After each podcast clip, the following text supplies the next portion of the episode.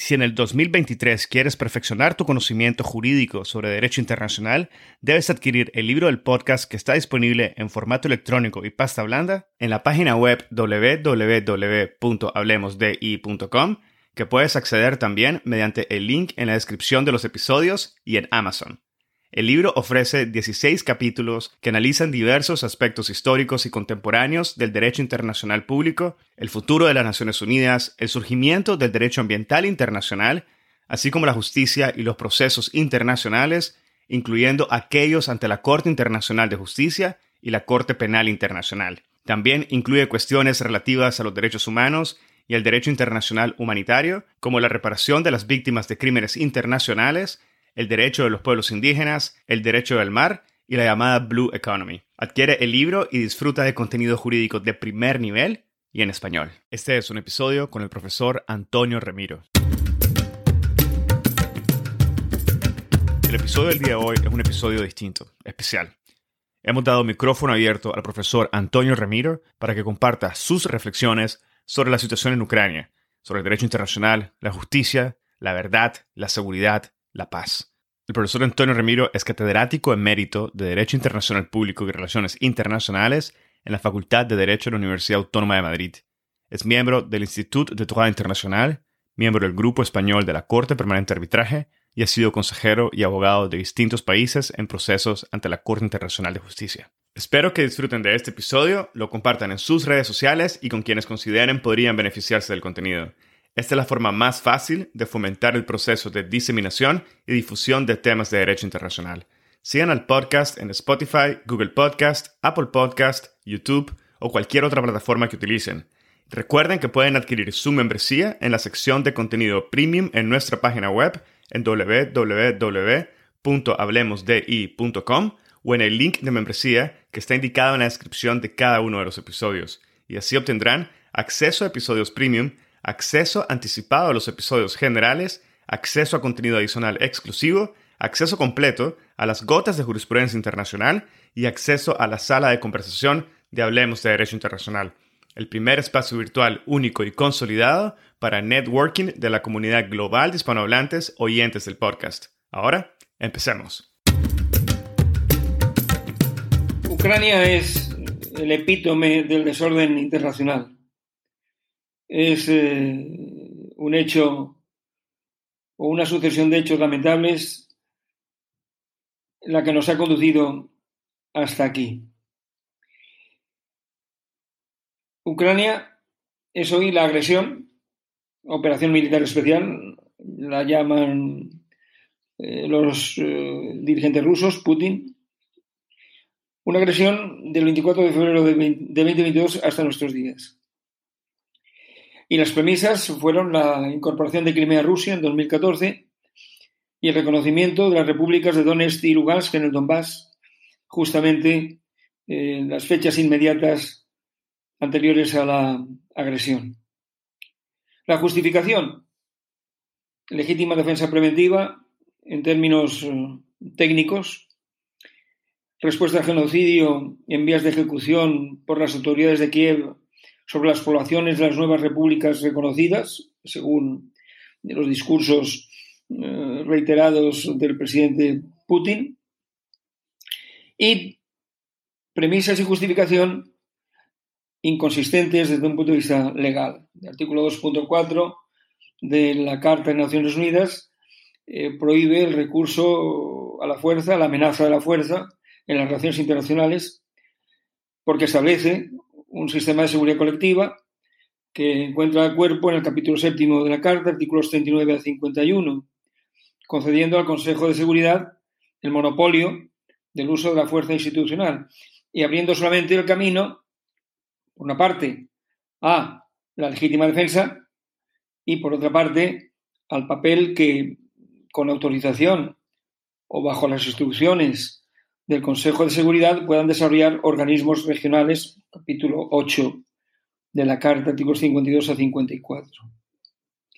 Por tanto, por ahí, evidentemente, eh, la argumentación de Rusia para justificar eh, su invasión y agresión a Ucrania carece de fundamento legal, puesto que régimen de defensa preventiva no existe como tal, como un derecho en la Carta de las Naciones Unidas. sobre esto volveré más adelante.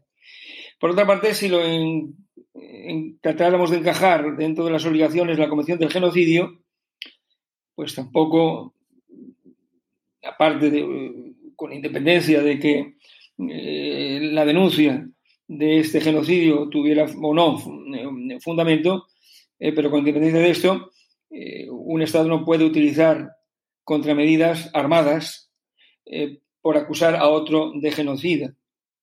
Las contramedidas, en todo caso, serían no armadas. Y todo, en último término, el principio de proporcionalidad también sería aplicable. Por tanto, los hechos, en definitiva, son hechos que no permiten, sino, desde un punto de vista eh, objetivo, calificar como agresión y, por tanto, un crimen internacional la acción de Rusia iniciada el 24 de febrero del presente año. ¿Y qué respuesta institucional ha tenido este hecho?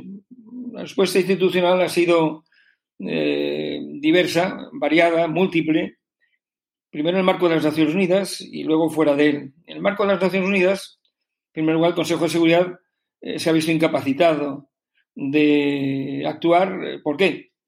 Por el privilegio de veto que tienen los miembros permanentes del Consejo. Es decir, está claro que el Consejo de Seguridad, eh, conforme a la Carta y a los derechos que reconocían los miembros permanentes, pues no opera, salvo que haya un acuerdo de ellos, o por menos no una posición activa mediante el no de uno de los miembros permanentes. Evidentemente, tratándose justamente de una acción del propio miembro permanente que se acusa de agresión, pues el veto estaba cantado.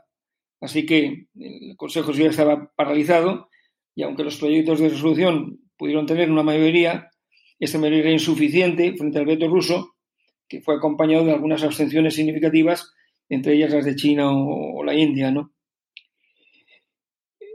Posteriormente, por cierto, Rusia presentó un proyecto de resolución humanitaria el 23 de marzo, eh, cuyo resultado fue dos votos a favor, Rusia y China, y tres en contra.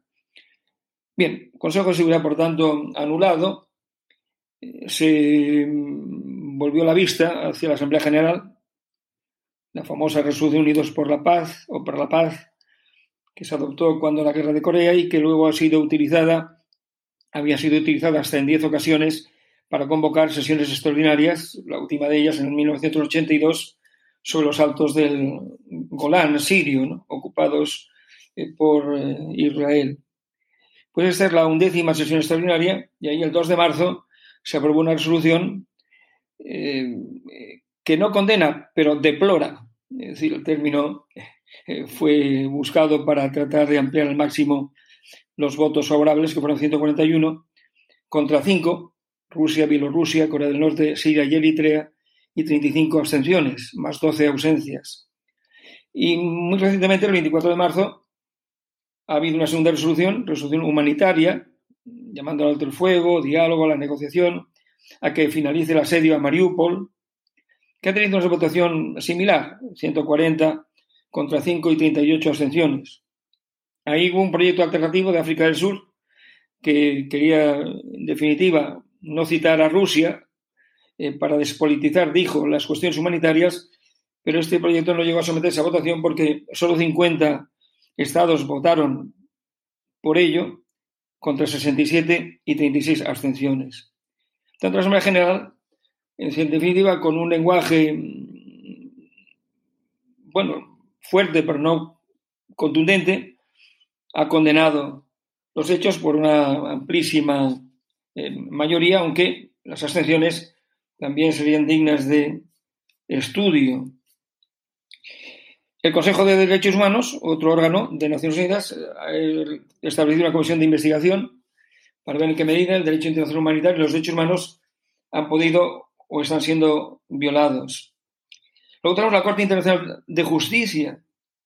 Aquí había una demanda del año, hace años ya, de Ucrania contra Rusia, eh, con base en la Convención para la represión de la financiación del terrorismo y con base también en la Convención Internacional para la Eliminación de la Discriminación Racial. Aquí, Rusia opuso excepciones preliminares que fueron resueltas en sentido favorable para la competencia de la Corte por sentencia de 8 de noviembre de 2019 y eh, según los eh, calendarios en su día ordenados por la Corte, Rusia debió presentar su contramemoria eh, tras dos prórrogas el 8 de julio del 2021 y este asunto está en este momento pues en lista de espera supongo, para o seguir el trámite escrito, el procedimiento escrito, o convocar audiencias orales. ¿no?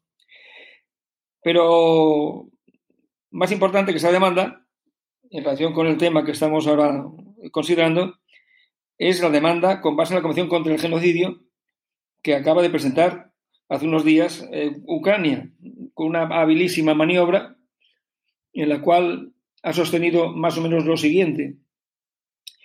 Rusia dice que yo estoy desarrollando actividades genocidas en el Donbass.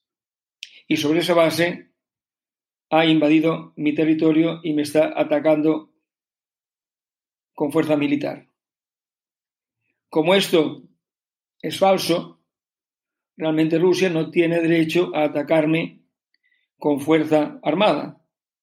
Así que le pido a Corte que diga que yo no estoy infringiendo la Convención contra el Genocidio y que, por lo tanto, la acción militar de Rusia es ilegal. Vean ustedes, por lo tanto, la hábil maniobra con la cual ha tratado de servirse del convenio contra el genocidio, justamente eh, señalando que ella es acusada de genocidio y que esa es una denuncia falsa. Es decir, que la denuncia falsa entraría dentro del ámbito de aplicación de lo que sería la competencia de la Corte conforme a este convenio, sin el cual, sin este fundamento de jurisdicción, evidentemente la Corte no podría entrar en el asunto. Lo que interesa, evidentemente, a Ucrania es que se establezca la ilegalidad de la acción armada de Rusia, pero para ello tiene que hacer el giro y encontrar un fundamento en que la, están acusando de genocidio. Por eso, eh, Rusia, que no ha comparecido en el procedimiento de medidas cautelares planteado por eh, Ucrania y que se ha resuelto muy recientemente mediante una orden del día 16 de marzo, pues eh, Rusia sí que hizo llegar a la Corte un escrito indicando que ellos no estaban invadiendo Ucrania y atacando Ucrania con base en la acusación de genocidio, sino con base en la legítima defensa preventiva. ¿eh? Por tanto, tratando de evitar así la competencia, el fundamento competencial de la Corte. Bueno, la Corte ha considerado prima facie, en perjuicio de que eventualmente en un planteamiento de estudios preliminares eh, pues pueda mm, estimar otra cosa, prima facie considera que sí que tiene competencia y ha dictado una serie, dos medidas eh, cautelares una de las cuales pues, pide simplemente, vamos, directamente que cese cualquier acción eh, armada por parte de Rusia y de los láteres de, Rusia en, Ucrania. Y luego, por otra parte, pide que ambas partes pues, hagan lo posible para evitar que se agrave la, situación. Bien, este último se adoptó por unanimidad, pero la primera medida, la de que pide que se inmediatamente eh, se suspenda cualquier tipo de actividad militar en territorio ucraniano, eh, fue aprobada por 13 votos contra 2. Los dos votos en contra han sido de los jueces Gevorgian y UE. Eh, ahora el procedimiento escrito se ha planteado de una forma muy interesante porque Ucrania quería una memoria en seis semanas y Rusia quería un procedimiento escrito que le permitiera contar con 18 meses después de la presentación de la memoria eh, ucraniana. De manera que la Corte ha decidido darle seis meses a uno y seis meses a otro. Tanto será en el curso de un año cuando, en último término, eh, pues eh, a menos que en el interludio pues Rusia plantee unas excepciones preliminares, suele hacerlo, pero suele hacerlo en el límite mismo que permite el reglamento. Es decir, por lo tanto, eh, suele esperar a que el demandante presente la memoria y al cumplirse los tres meses siguientes del depósito de la memoria del demandante, plantea excepciones preliminares, con lo cual evidentemente gana tiempo. Esto en cuanto al ámbito de actuación en, en Naciones Unidas. En otros ámbitos encontramos también actuaciones interesantes. Consejo Europa primero suspende a Rusia, luego la expulsa, pero previendo que las vaya a expulsar, Rusia se retira, denuncia eh, al mismo tiempo el convenio de derechos humanos.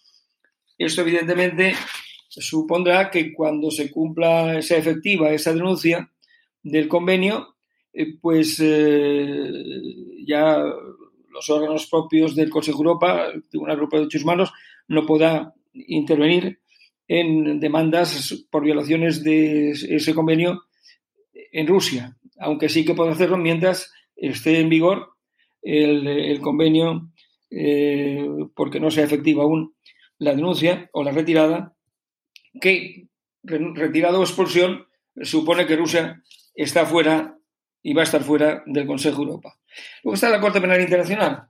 Aquí, evidentemente, eh, hablamos ya de responsabilidad individual, no de responsabilidad del Estado como tal. Individuos responsables de crímenes. Bueno, ni Rusia ni Ucrania son partes en el Estatuto de Roma.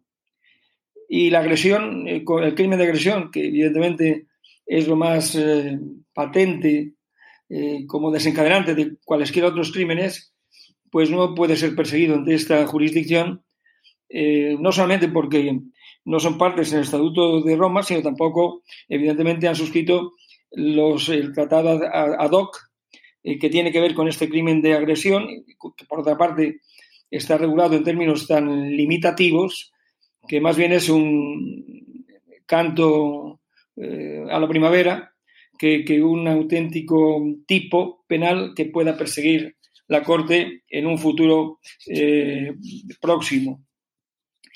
No solamente en, esta ocasión, sino en cualquier otra ocasión en que se produzca. Crímenes de guerra, bueno, ahí, eh, aunque Ucrania no es parte en el eh, Estatuto de Roma, sí que presentó una declaración el 8 de septiembre de 2015 facultando a la Corte que instruyera y en su caso eh, persiguiera eh, crímenes de guerra cometidos eh, por Rusia o por los fámulos o atlates de Rusia, lo que, lo que llama Ucrania los terroristas del Donbass.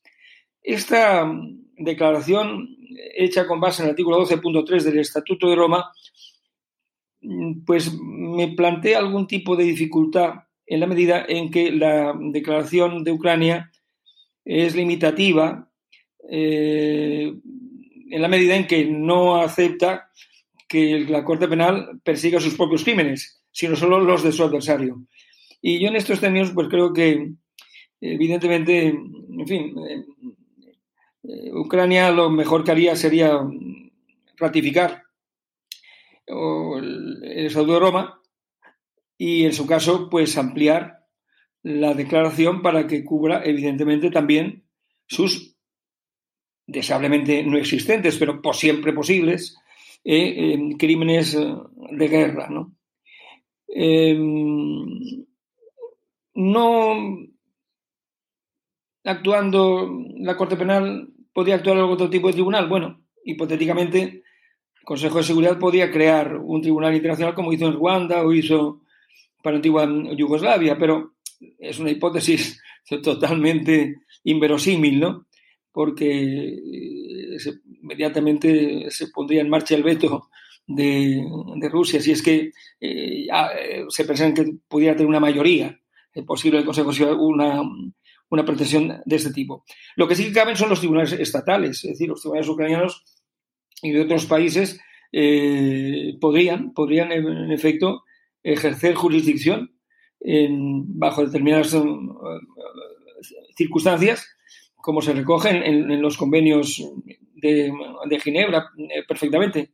Por tanto, ahí sí que cabría una persecución de carácter criminal. ¿no? En otro ámbito ya, pues tendríamos que hablar de la OTAN y de sus miembros. La OTAN y sus miembros están actuando en legítima defensa colectiva. El artículo 51 de la Carta avala su conducta que se concreta ahora en el suministro de armas y de toda clase de subsidios, con una única línea roja autoimpuesta de la respuesta militar para evitar un efecto contagio que conduzca a una nueva guerra mundial entre potencias nucleares. Entonces, lo que quiero significar es que la régimen de defensa colectiva, en este caso, es un derecho, no una obligación. Sería una obligación si Ucrania fuera parte de la OTAN, eh, por artículo 5, eh, pero no solo siéndolo, eh, la OTAN tiene derecho, como tiene derecho cualquier Estado, a asistir, incluso con las armas, a Ucrania. Otra cosa es que sea imprudente hacerlo precisamente por esa circunstancia. Y entonces, bueno, pues se esté alimentando el conflicto mediante el suministro de armas en la expectativa de que, pienso yo, de que la duración haga tan costoso para el agresor el mantener la lucha que se avenga a una negociación en la cual el agredido pues tenga una posición no absolutamente eh, inferior por su desigualdad, sino mm, en cierto modo paritaria. Es decir, eso es lo que explicaría y justificaría el suministro de armas extendiendo evidentemente la contienda, la destrucción y la muerte. Por otra parte, se ha tratado de fortalecer la seguridad euroatlántica mediante desplazamiento de efectivos a los límites orientales de la OTAN y la advertencia, ahora sí, de que este es un límite sagrado, que no se puede tocar ni un solo metro ni pulgada de los, del territorio de Estados eh, miembros de la Alianza Atlántica. Por otra parte, se han adoptado contramedidas no armadas, lo que llaman, les gusta llamar a Estados Unidos y a sus mm, aliados sanciones. Yo es un término que detesto porque creo que la sanción es un eh, signo de verticalidad y no hay verticalidad aquí, hay verticalidad en las Naciones Unidas, pero aquí no. Y por lo tanto, eh, la OTAN puede sancionar a sus miembros, pero no a los no miembros. Por lo tanto, aunque le guste engalanar sus medidas como sanciones, en su caso tendrán que justificarse con medidas de retorsión o contramedidas. Y en este caso yo creo que son contramedidas no armadas, legítimas, dada la circunstancia a la que quieren responder, tienen también un valor añadido en la medida en que estos estados están tratando de proteger una norma internacional imperativa, como es la prohibición del uso de la fuerza, la prohibición de la agresión, y lo están haciendo no como agredidos, sino como terceros. Es decir, que de cierto modo este caso viene a confirmar que los terceros pueden utilizar las contramedidas eh, para forzar el respeto del derecho internacional en otros países que no son ellos mismos o sus mm, aliados directos. Y eso lo vemos pues maximizando la presión económica, expulsando del sistema bancario SWIFT a los bancos eh, rusos, el acoso a los oligarcas, y hombre, estos eh, se les llaman emprendedores en otros sitios, pero aquí oligarcas, la reducción de la dependencia del gas y del petróleo rusos, es decir, todos estos son elementos que acompañan justamente a esa asistencia eh, en armas y subsidios a Ucrania, ¿no? Luego está la acción diplomática, la búsqueda de alto el fuego, de corredores humanitarios, lo que podemos llamar la movilización de la vergüenza en organismos internacionales y medios internacionales. Y luego la acción humanitaria, sobre esos millones de refugiados que han desbordado las fronteras de Ucrania y también sobre los desplazados que dentro de Ucrania han tenido que cambiar su lugar donde buscan eh, hurtarse a, los riesgos personales que pueden sufrir allí donde vivían. Por otra parte, se ha dado apoyo, estamos implementando de la OTAN, a países vecinos de Rusia que no son miembros de la OTAN, como Moldavia o como Georgia. Eh, la Unión Europea, evidentemente, en cierto modo, solapa su actividad con la de la OTAN, OTAN en la medida en que pues, la mayoría de los miembros de la Unión Europea son miembros de la OTAN y los que no lo son y son de la UE, pues también, en definitiva, es el ámbito de la Unión Europea que se están adoptando también toda esta serie de contramedidas de carácter no armado, de acción humanitaria, de acción diplomática. ¿Y qué perspectiva tiene en este momento el conflicto? ¿Qué perspectiva de, de posible solución? Bueno, lo primero sería buscar un alto el fuego y a partir de ahí mantener una negociación más de fondo. Pero yo no creo que se pueda pasar del alto el fuego y un acuerdo, digamos, de mantener el statu quo. Por una razón, porque los acuerdos tienen que versar sobre dos materias fundamentales. Una, el arreglo territorial. Está claro que Rusia va a pretender consolidar su, esos dos nuevos estados eh, a los que ha reconocido oficialmente y que incluso no sabe consolidarlos, sino extender sus límites territoriales. Por otra parte, el reconocimiento por Ucrania de Crimea como una república que declaró su independencia y luego fue solicitó su eh, ingreso en, la Federación de, de, Rusia. Y claro, esto pues, supongo que para Ucrania pues es un eh, sapo difícil de eh, tragar, ¿no? Y que en todo caso requeriría seguramente pues una consulta mm, popular, ¿no? O sea que ningún gobierno va a poder, después del sacrificio enorme que están haciendo en vidas y haciendas, aceptar eh, sin más, como mal menor, la amputación de su territorio. Por tanto, ese es un asunto delicado que, como digo, podría solventarse en el sentido de nos quedamos donde estamos cada cual y uno con la posesión de facto y el otro con el irredentismo permanente hasta que vengan tiempos mejores, si es que, si es que llegan algún día.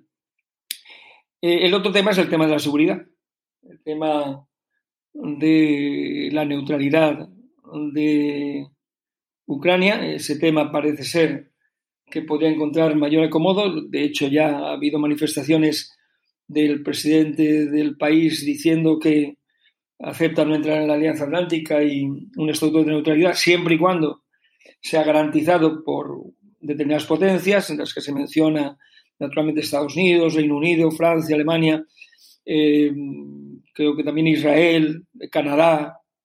Eh, en definitiva, eh, habría que, por tanto, establecer un pacto de, neutralidad con garantías de terceros, eh, de manera que, en el caso de que en el futuro hubiera una acción armada de Rusia en Ucrania, pues se desatara por los garantes una acción de respuesta en definitiva similar al artículo 5 del Tratado de la Alianza Atlántica. ¿no? Eh, también cabe pensar libre determinación, es decir, si se permitió a Kosovo independizarse de Serbia, eh, pues eh, ¿por qué no se va a permitir a mm, estas dos repúblicas del Donbass mediante un proceso de libre determinación la separación de Ucrania, dadas las circunstancias. Evidentemente, esta es una cuestión en la cual eh, pues entran en juego muchos elementos eh, los que ahora pues no tengo eh, realmente la disposición de entrar porque nos llevaría a un territorio pues pantanoso. Y luego otro tema interesante, pero que lamentablemente creo que va a ser de difícil encaje, que es el tema de la reconstrucción. ¿Quién se hace cargo de la factura? ¿Quién paga los platos rotos? Que no son solo platos, son vidas humanas. Y la cuestión. Evidentemente, la reconstrucción será un gran negocio para muchas empresas y será financiado seguramente por Estados Unidos y por la Unión Europea, pero no creo que eh, Rusia vaya a pagar los daños causados, sobre todo porque eh, para ello tendría que ser previamente derrotada. Y no me cabe en la cabeza una derrota de Rusia, salvo que medie circunstancias en las cuales pues sería azaroso entrar ahora. Por tanto, eh, si es que tuviéramos tiempo para contarlo, desde luego. Tanto, esta es la situación de Ucrania, pero yo quería hablar de Ucrania para poder, a su vez, saber por qué hemos llegado a Ucrania. Porque he dicho al principio que Ucrania es el epítome del desorden mundial, del desorden actual. Pues porque realmente Rusia no es el primer agresor de campanillas del siglo XXI. Rusia es el más reciente, pero no el único, ni el más posiblemente reiterativo. Tenemos que retrotraernos a la caída del muro de Berlín, que en el año 89, pues en cierto modo ejemplificó o simbolizó el fin de la llamada Guerra Fría y dio pie a grandes esperanzas. Hay que recordar las palabras del presidente Bush, padre, en el Congreso de los Estados Unidos. En el verano del año 90 dijo exactamente, y cito, que nacía un mundo nuevo, donde la ley del derecho sustituye a la ley de la selva, un mundo donde las naciones reconocen la responsabilidad compartida por la libertad y la justicia, un mundo donde el fuerte, el fuerte respeta los derechos del débil, ni más ni menos. Y unas semanas después, en octubre, los primeros días de octubre, en el marco de la Asamblea General, el presidente Bush padre compartió su visión, compartió su visión propia y, de Gorbachev, eh, de un nuevo orden mundial y una larga era de paz, una asociación basada en la consulta, la cooperación y la acción colectiva, especialmente a través de organizaciones internacionales y regionales, una asociación unida por los principios y por la ley y apoyada por un reparto equitativo de costes y contribuciones, una asociación cuyos objetivos han de ser más democracia, más prosperidad más paz y menos armas. Esto dijo Bush padre en aquel año 90. Y claro, todos nos llenamos de ilusión. Eh, pues bien, parecía que Estados Unidos asumía, una vez que se había descompuesto el bloque de Varsovia, el Pacto de Varsovia, una vez que la Unión Soviética entraba en una fase de metástasis, eh, parecía que Estados Unidos asumía el liderazgo para hacer realidad y profundizar los principios e instituciones de la Carta y el sistema de seguridad colectiva. Bien, es cierto que unos meses antes acababa de bombardear Panamá. Se ve que no entraba dentro del, guion. O sea que esto era una cosita menor, eh, de patio trasero. También es cierto que en aquella época, junto a las ilusiones que todos nos habíamos creado, el señor Francis Fukuyama, eh, un ejemplo magnífico de oriental absorbido y reinsertado en eh, Estados Unidos, por tanto, el hombre, el hombre del, presente y del futuro, nos decía que se había acabado la, historia de las ideologías, que la democracia liberal era la panacea, que no había ya ningún tipo de discurso eh, filosófico-político que pudiera con él y que la única cuestión del tercer mundo era ver el tiempo, los años, los decenios que le costaría asumir y llegar a los niveles de desarrollo precisos para que la vida de sus gentes fuera digna y honrada. Eh, y Milton Friedman y sus Chicago Boys estaban por ahí, circulando por todo el mundo, creando también economías neoliberales a toda pastilla. Eh, por tanto, digamos que vivíamos en este periodo y salvo el pesimista Huntington que venía diciendo, no, no, pero aquí viene la lucha de civilizaciones y tal. Bueno, salvo este, esta pesadilla un poquito que lo, demás era gloria a Dios en, las alturas y al capitalismo en la tierra universal. Por tanto, cabe recordar eh, esas historias porque, como digo, nos llenaron de, ilusión. Pero fue un, cuento. Fue un cuento porque Estados Unidos no pudo resistir la tentación bíblica de la unilateralidad, de la unipolaridad, del orden imperial, basado en el New American Century Project, que luego lo redimensionaron con más realismo para que no fuera imperial, sino fuera simplemente hegemónico. Pero recuerdo que ese New World Order, el nuevo orden mundial, palabras como las de este martillo de ejes que era el señor Krauthammer, Estados Unidos es la potencia dominante en el mundo, más dominante que cualquier otra desde la antigua Roma, ni más ni menos. O las de Bolton, que luego adquirió grandes responsabilidades políticas, sobre todo con su amigo enemigo, el señor Trump. Nosotros, decía, deberíamos ser descarados, convencidos, tercos hegemonistas. En definitiva, el derecho internacional se convertía en el derecho de los Estados Unidos en sus relaciones internacionales con los demás estados. Y las hazañas bélicas de Bush hijo, aunque no solo de él, fueron el mayor exponente de esta tentación expresada en los hechos.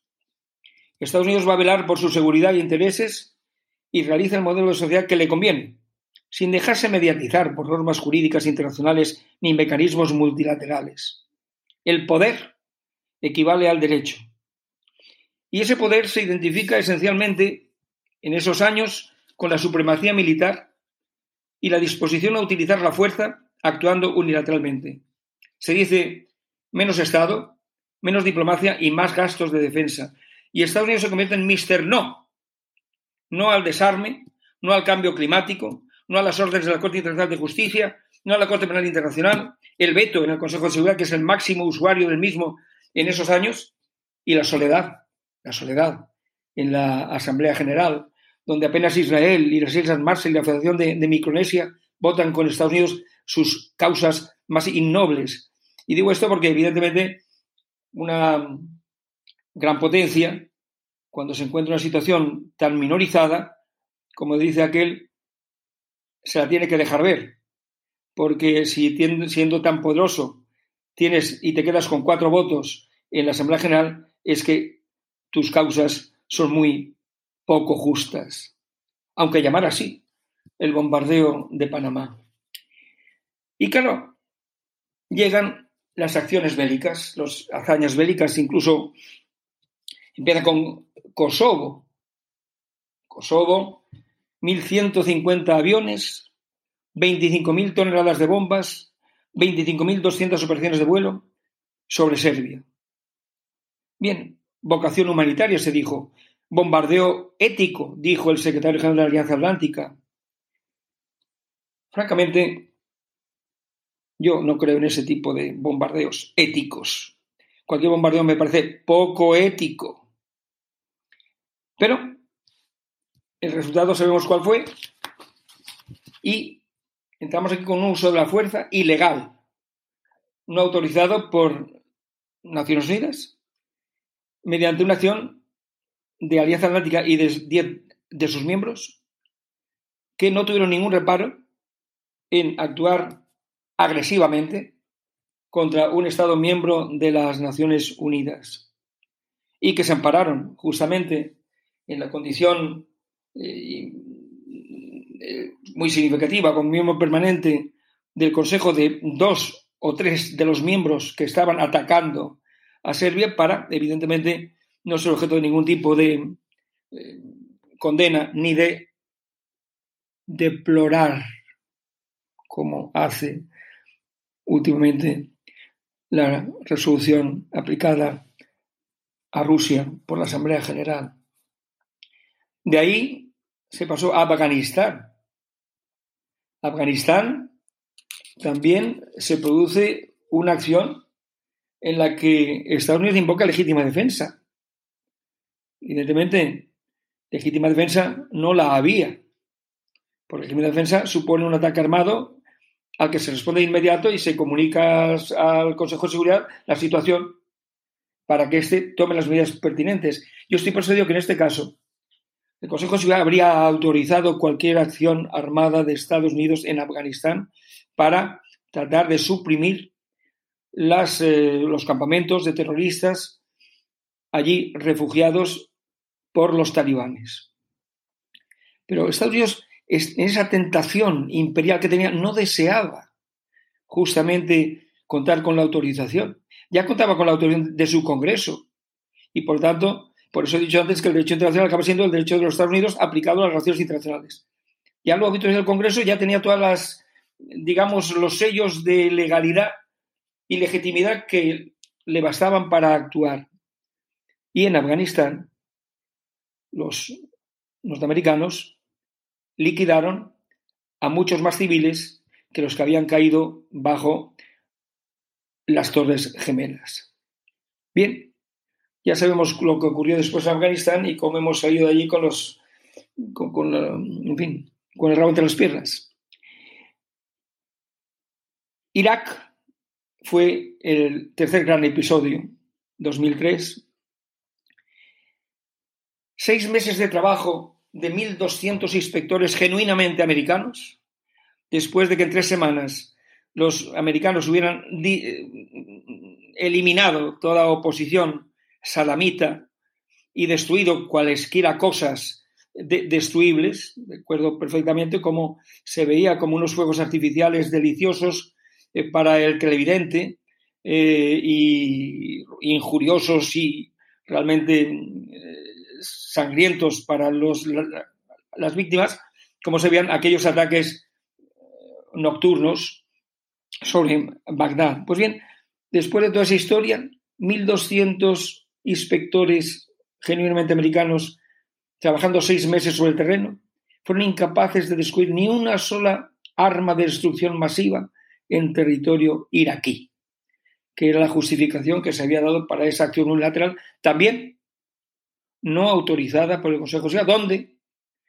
al contrario, incluso en el momento eh, que debe ser de reconocimiento a, dos miembros de la Unión Europea, que estaban ahí presentes, Alemania y Francia, se impidió que tuviera incluso mayoría, solo tuvo cuatro votos, la resolución mediante la cual Estados Unidos y Reino Unido pues eh, trataron de conestar su acción en Irak. La acción en Irak fue tanto también una acción unilateral, de grupo. Ahí, lamentablemente, estuvo también eh, España, entonces gobernada por el señor Aznar, eh, que estaba encantadísimo de visitar al señor Bush y compartir con Tony Blair en el eh, rancho de Bush unas buenas conversaciones. Incluso se le pegó el acento texano a nuestro presidente y ahí estuvimos. Lamentablemente éramos miembros del Consejo de Seguridad en aquel momento y fuimos miembros, por tanto, de aquellos que agredieron a Irak. No es precisamente una cosa de la que me sienta especialmente orgulloso como ciudadano español. Tanto, podríamos seguir con Siria, con Libia, con la famosa primavera árabe, que más que primavera fue eh, un invierno brutal, eh, dado el curso de los acontecimientos en muchos de estos países. Lo que es cierto es que la seguridad se convirtió en el concepto central de toda clase de estrategia y política, la seguridad. La seguridad está en la carta. En 32 ocasiones se la cita y en 29 de ellas se la vincula con la paz. Solo en tres aparece independientemente de la paz. Lo cual implica que la paz y la seguridad son dos elementos inextricablemente unidos y cuando lo separamos, realmente la seguridad pierde toda su fuerza y legitimidad frente a la paz. La seguridad se justifica cuando está al servicio de la paz. Se justifica cuando se pone en relación con la libertad, con la justicia. Es ahí donde la seguridad tiene su auténtica dimensión y profundidad. Pero si la separamos de la paz, de la libertad y de la justicia, es un concepto nocivo, peligroso, porque acaba con los derechos humanos, acaba con sociedades eh, pusilánimes, débiles, dispuestas a renunciar a sus derechos, con tal de que les garanticen, y nadie se lo va a garantizar, la seguridad. Se pierde la intimidad, la privacidad, la confianza. Se pierden muchas cosas. Y desde ese punto de vista, pues yo reconozco que la libertad o la paz quedaron reducidas a eslóganes, eslóganes publicitarios. En Afganistán, por ejemplo, la acción de Estados Unidos se llamó justicia infinita. Y de ahí pasó a llamarse libertad duradera. Ya, ya, vemos lo que ha durado. La acción en, Irak se llamó libertad iraquí. Es decir, eh, pero salvo los eslóganes no quedó nada. La seguridad, la seguridad, la seguridad por todas partes. Una seguridad que sofoca la libertad, que sofoca la paz, que sofoca la justicia. Y junto a esta noción de seguridad, la guerra preventiva. Hombre, aparece aquí la guerra preventiva. Queríamos que, la ha citado antes eh, eh, la legítima preventiva y la guerra preventiva resulta que ya la, invocaba Estados Unidos en aquellos momentos. ¿Por qué?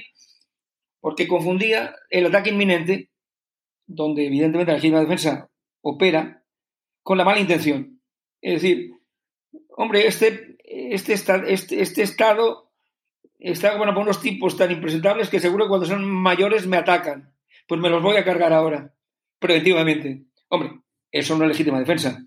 Eso lo podemos llamar de múltiples maneras, pero no como legítima defensa. Finalmente, la llamada seguridad democrática pues acaba con los derechos humanos.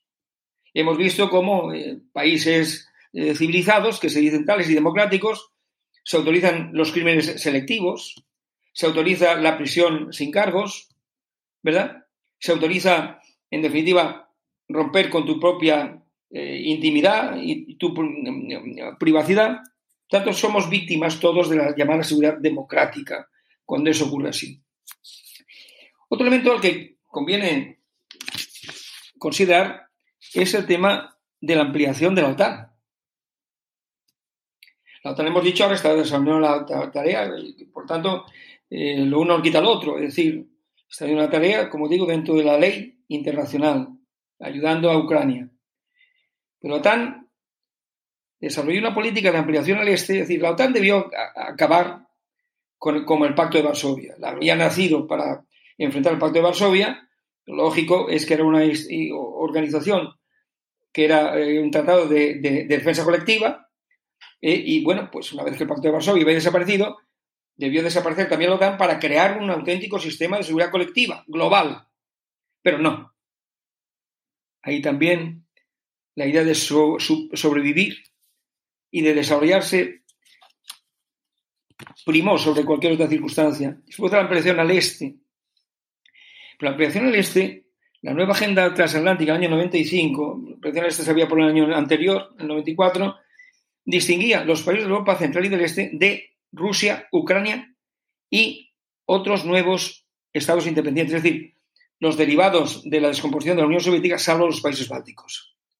Por tanto, Aquí había una decisión muy clara donde parecía que, bueno, se, establecía una llamada Asociación para la Paz, que era una especie de escuela de neófitos para los eh, países de la Europa Central y del Este que querían ingresar en la Alianza Atlántica y que finalmente ingresaron, y los demás, que eran Rusia, Ucrania y los nuevos estados independientes, los cuales quedaban fuera de la Alianza Atlántica. Pues podría establecer cualquier tipo de relación de cooperación, pero quedaban fuera de la Alianza Atlántica. Al producirse esta ampliación, se producen lo que han sido unos cambios que se han calificado de tectónicos en la geopolítica europea. Y claro, hay quien ha considerado que la ampliación al este, lejos de ser parte de la solución del problema de la seguridad europea, añadió un riesgo o amenaza a dicha seguridad. De manera que cuando el ministro de Exteriores ruso en Budapest en el año 94 quiso sostener la ampliación al este diciendo es inevitable, no vamos a poder impedirlo nosotros los rusos, así que negociemos las condiciones, digamos que la inteligencia rusa y muchos otros consideraron que es que no había condiciones, no existían condiciones en la Tierra para compensar a Rusia por los daños que la ampliación causaría a sus intereses vitales. Esto ya se anunció entonces, en el año 94. No había forma de encontrarle un acomodo conforme a su condición de gran potencia en paridad con la OTAN.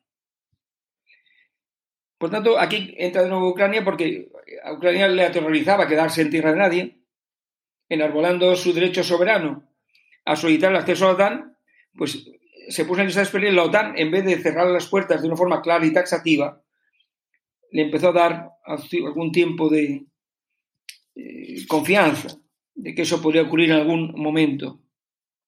Con lo cual, surge la exigencia rusa de que esa cosa no se produzca.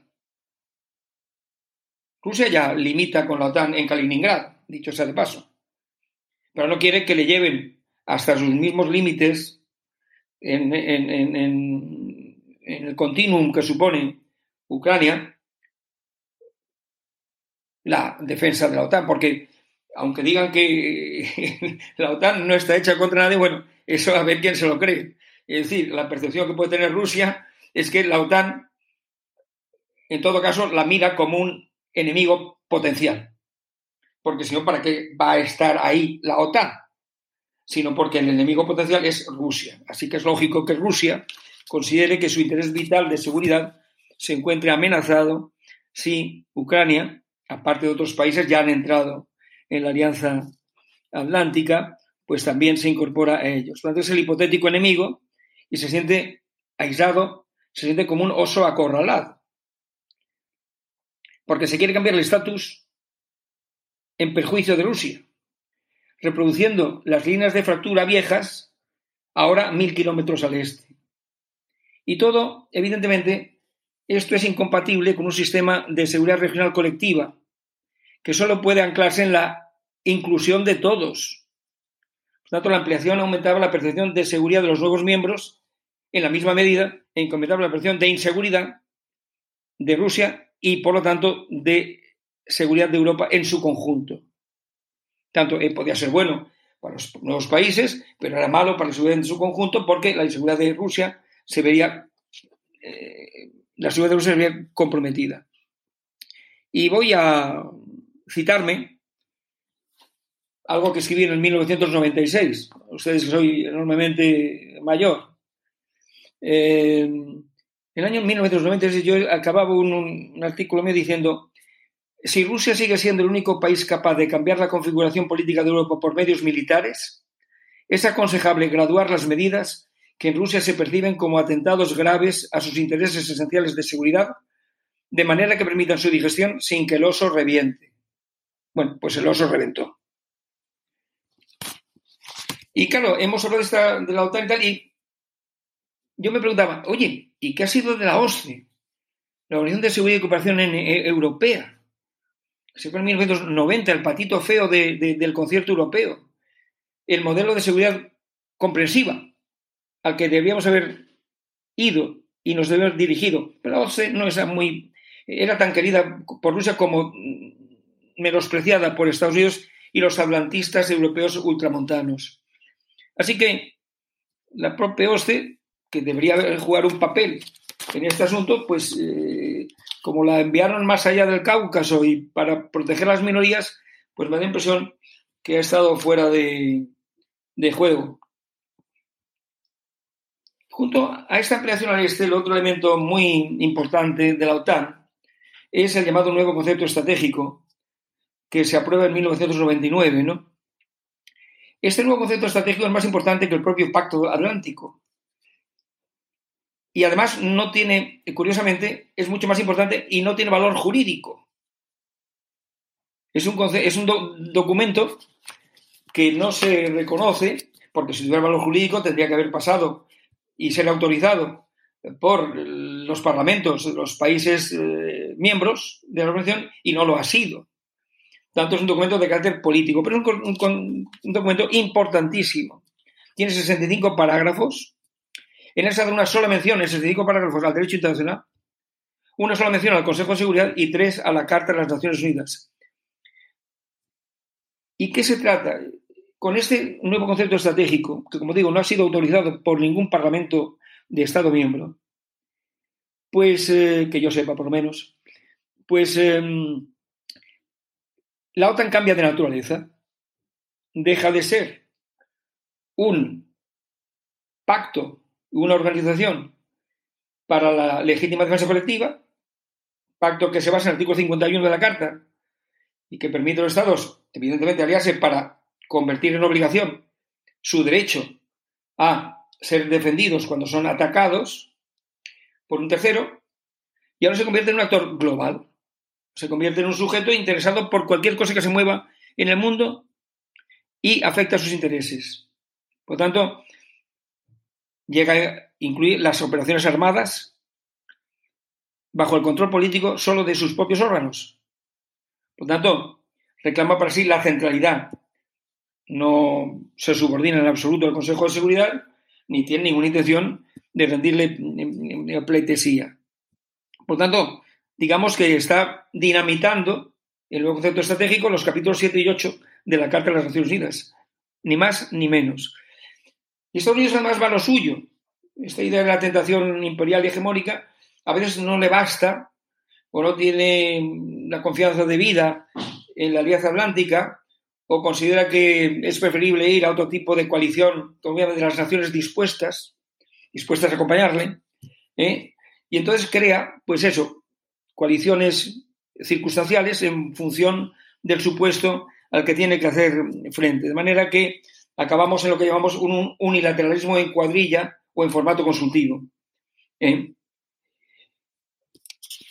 Este es el contexto que conduce a Ucrania y que he explicado y expuesto en primer lugar. ¿Qué es lo que nos espera?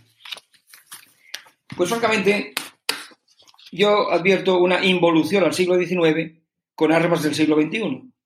Es una mezcla realmente muy desestabilizadora y enormemente inquietante. Ha sido penoso constatar la incapacidad de los miembros de las Naciones Unidas para acomodar al nuevo entorno político y económico los propósitos de la Carta, sus órganos, sus competencias, sus procedimientos, conforme a sus propias previsiones de reforma.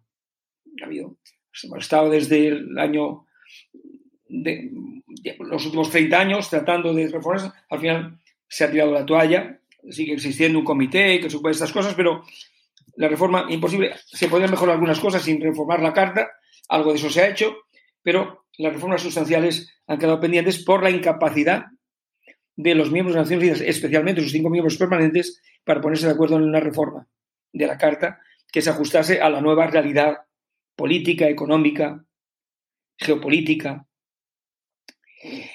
Y cuando constatamos esta incapacidad, advertimos también que los grandes cambios han estado vinculados a grandes conflagraciones en el pasado.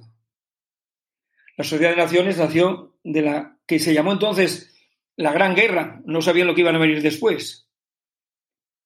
Naciones Unidas nació de la Segunda Guerra Mundial.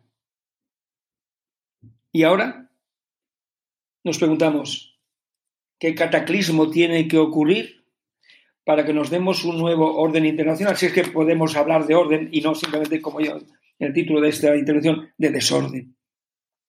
Y claro, me huele a chamusquina leer que un comentarista temprano del derecho de veto en el Consejo de Seguridad, el señor Day, año 52, decía que Grecia había votado a favor de, la, de esta fórmula, el derecho de veto, en la Carta, decía él, en la convicción de que la Carta se modificará con los tiempos, según el adagio del filósofo griego, todo se derrumbará. Parece que ha tenido razón. Evidentemente, ¿qué clase de reforma puede inspirar semejante cataclismo? ¿Qué podría salir de ese cataclismo? Eh, sin llegar al extremo de ahora decirles que están los jinetes del apocalipsis ya eh, circulando eh, por nuestras carreteras, o identificar a Putin o a sus adversarios como la bestia de oro o el anticristo, lo cierto es que el mal existe y hay motivos sobrados para estar preocupados. Una carta se ha derrumbado. Y ahora que tenemos no es el derecho, es la contingencia del poder nuclear la que nos mantiene, en cierto modo, vivos. Es el miedo al conflicto nuclear. es pensar que, y por eso, en cierto modo, viendo a los ucranianos con toda la razón detrás de ellos, aceptamos su heroísmo, aceptamos un martirio, pero no nos atrevemos a actuar de otra forma por miedo al arma atómica. Entonces, el orden internacional del futuro es el orden del arma atómica, exclusivamente. Crearemos bloques hegemónicos regionales sometidos a grandes potencias. Hay que tener en cuenta que solo, se ataca al más débil. Vean ustedes, ¿ha atacado alguien a Corea del Norte? Digo, por citar el caso del Estado más modesto entre comillas, de los que tienen el arma atómica. ¿Es esto un incentivo para dotarse de armas nucleares, puesto que es la garantía de que tú no serás atacado? Tal vez Ucrania está ahora pensando, ¿por qué le entregué yo mis armas atómicas a Rusia bajo un acuerdo de respeto de mi integridad territorial, etcétera, etcétera, etcétera? Porque si yo hubiera tenido mis armas atómicas que tenía entonces, cuando se descompuso la Unión Soviética, como las tenía Kazajstán, eh, pues eh, seguramente no me habrían atacado. Tanto, esta es la guerra fría, nueva guerra fría, una paz fría, la nueva oscuridad, recurramos al Señor de los Anillos, los tiempos oscuros, que vivir bajo tierra. En definitiva, el problema de la seguridad colectiva global permanece entero. Y uno dice, bueno, ya me pongo en el plan bien intencionado del internacionalista, que lógicamente pues debe ahora ofrecer un poco de, esperanza después de haberlo puesto esto tan mal, para decir, bueno, no hay que, hay que, hay que, volver a la, carta, hay que rejuvenecerla, eh, no hay que salvar Naciones Unidas solo porque sin ella todo iría peor, lo que es cierto también. Es cierto que la organización, muy criticada en muchos puntos, especialmente en el punto principal de su razón de ser, el mantenimiento de la paz y sus internacionales, pero en otros aspectos ha hecho cosas dignas de mérito. Primero, ha sacado partido de recursos escasos. Segundo, supo trascender a lo que era una coalición de vencedores, animó el proceso de descolonización, puso en marcha planes y estrategias de desarrollo. Hizo una notable aportación a la codificación y desarrollo del derecho internacional que ahora se, eh, les encanta infringir. Aprendió a ser universal sobre todo, respetando la igualdad formal de los estados, la única oportunidad para muchos de tener voz y voto en cuestiones que afectan a la humanidad en su conjunto, sin perjuicio de reconocer la desigualdad estatutaria del poder que se refleja en los privilegios de los que gozan los miembros permanentes del Consejo de eh, Seguridad. Pues bien, ahora podemos decir que si no se refuerza el entramado institucional de la sociedad internacional con organizaciones representativas y plurales y garantías de los derechos fundamentales de sus miembros, moderando y sometiendo a normas el poder de los más fuertes y apuntalando la solidaridad en el interés común por la supervivencia, ese nuevo orden no es que sea viejo, sea viejísimo y muy inestable. Ni siquiera es el orden de los chimpancés. Yo en algún momento dije, bueno, es que el, orden al que nos dirigimos, pues es de los chimpancés. En el mundo de los chimpancés hay competencia, pero uno sale vencedor y entonces ese, ese chimpancé manda. Aquí no. Hay demasiados chimpancés nucleares. Aquí no puede mandar ninguno de ellos, porque, en efecto, la lucha de los chimpancés nucleares acabaría con todos nosotros, los chimpancés, los bonobos y cualquier otro tipo de mono titiritero que aún estuviera circulando por el planeta. Tanto urge volver a la Carta, reconstruir el consenso, que han de servir los principios constitucionales que nos dimos en el 45 y ampliar, complementar tales principios, lo que era bueno para Afganistán, en cierto momento, se dijo, puede ser bueno para el planeta. Se dijo de Afganistán que se quería un gobierno de amplia base, pluriétnico y representativo, empeñado en el mantenimiento de la paz, respetuoso de las normas internacionales y de los derechos humanos, sin distinción de género, raza y religión, cooperativo en la lucha contra el terrorismo y toda clase de tráficos ilícitos, solidario y asistencial, volcado en la construcción de una sociedad alfabetizada, saludable y progresista. Esto se decía de Afganistán y se podía predicar del planeta también. Pero, ¿qué ha pasado en Afganistán?